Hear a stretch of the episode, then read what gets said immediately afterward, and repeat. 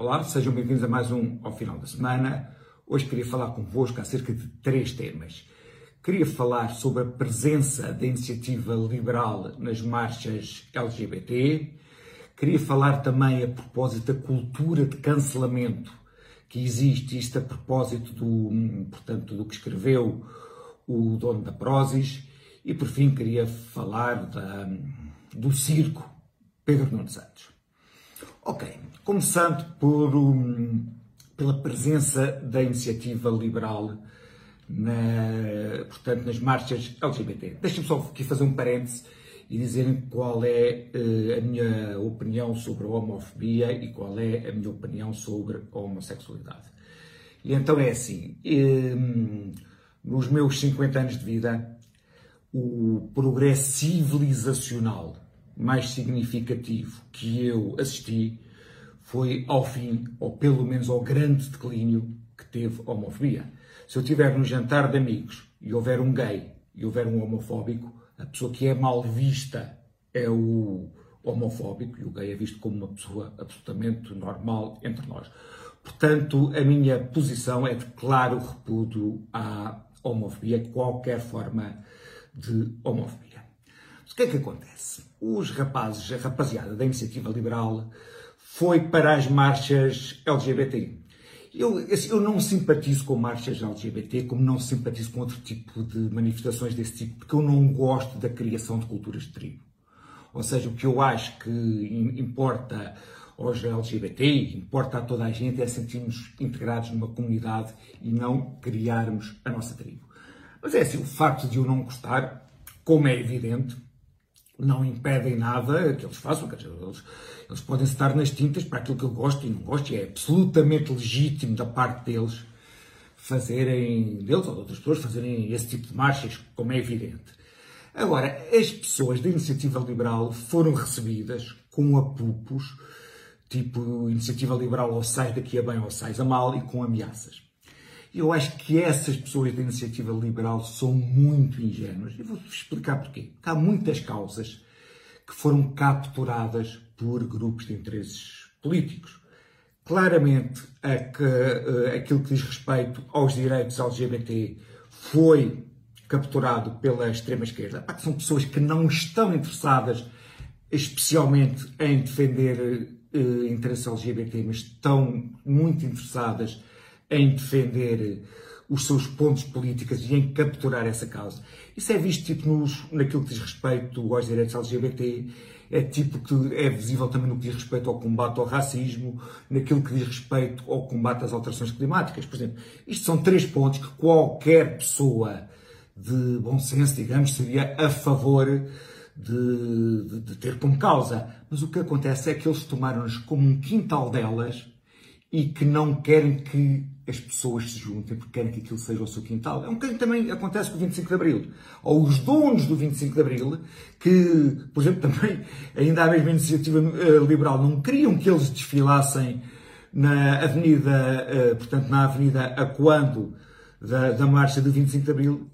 E, portanto, essas pessoas são, são tão naíves que ainda não entenderam que essas causas foram absolutamente capturadas e que eles são mal-vindos uh, a, a, essas causas, porque este tipo de pessoas não quer abdicar do seu quintal e que muitas das vezes as pessoas que os apoiam são pessoas que fazem figuras de idiotas úteis. Pá, por exemplo, também no caso do, no caso do, de, digamos, do combate à, às alterações climáticas, o gerro de Francisco Louçã, portanto, Camargo, hum, e que tem aquele máximo, por exemplo, é claro pelo discurso que ele não está nada interessado no combate às alterações climáticas, mas está eh, interessado no combate à sociedade em que nós vivemos, que ele chama o combate ao capitalismo, sendo que eu, quando viajei, onde vi os maiores atentados eh, ecológicos, foi justamente na Cuba comunista e na Roménia, que tinha eh, deixado de ser comunista há seis meses. Portanto, eh, as pessoas que muita vez e de forma ingênua embarcam nesses eh, combates eh, estão a fazer, como já dizia Lenin, o papel de idiotas úteis. Ora bem, o segundo aspecto que eu queria conversar com, convosco tem a ver com a cultura de cancelamento. Pois bem, o dono da Prozis fez um, não foi um tweet, foi no LinkedIn, escreveu um comentário em que era contra o aborto. E todo o discurso que houve, todo o discurso que houve não foi, portanto, a contrariar os seus argumentos, mas foi uh, ou a insultá-lo ou a procurar fazer uma chantagem económica com ele. Ou seja, o, o dono da Prozis teve a mesma opinião que há 15 anos tiveram 40% dos portugueses, ou mais de 40% dos portugueses quando foram chamadas, chamados a referendo, tem a mesma opinião que tem Marcelo Rebelo de Sousa, tem a mesma opinião que tem António Guterres, e mesmo assim, na tal cultura de cancelamento, o que disseram não é o que tu dizes está errado e nós vamos te mostrar porquê. O que disseram é tipo, tu não tens o direito de ter esta opinião. Ah, isto é uma coisa que está muito enraizado, agora que está muito a avançar nas sociedades anglo-saxónicas, e também já, já deixou para algumas sociedades latinas, por exemplo, em França já se cons conseguiu ver isso, porque ainda é relativamente raro, mas eu penso que é um fantasma que paira sobre nós, porque grande parte da, da ou seja, o, o, segredo da democracia é o segredo das pessoas poderem pensar de formas diferentes, poderem ser confrontadas e a partir daí nascerem as melhores soluções. Agora, por fim, queria falar de, do circo Pedro Nuno Santos. Assim, eu acho que nós, e pronto, isto se calhar daqui a 30 anos vai ser estudado, vivemos numa espécie de uma distopia. Ou seja, se eu contasse uh, a outras pessoas o que é que acontecia, nós vivíamos numa sociedade mais ou menos louco. Pois bem, o Ministro das Obras Públicas, quando o Presidente, uh, quando o Primeiro-Ministro está fora, decide anunciar a obra pública mais importante para aí deste meio século que aí vem. E falo completamente contra todas eh, as instruções do Primeiro-Ministro e falo por ele.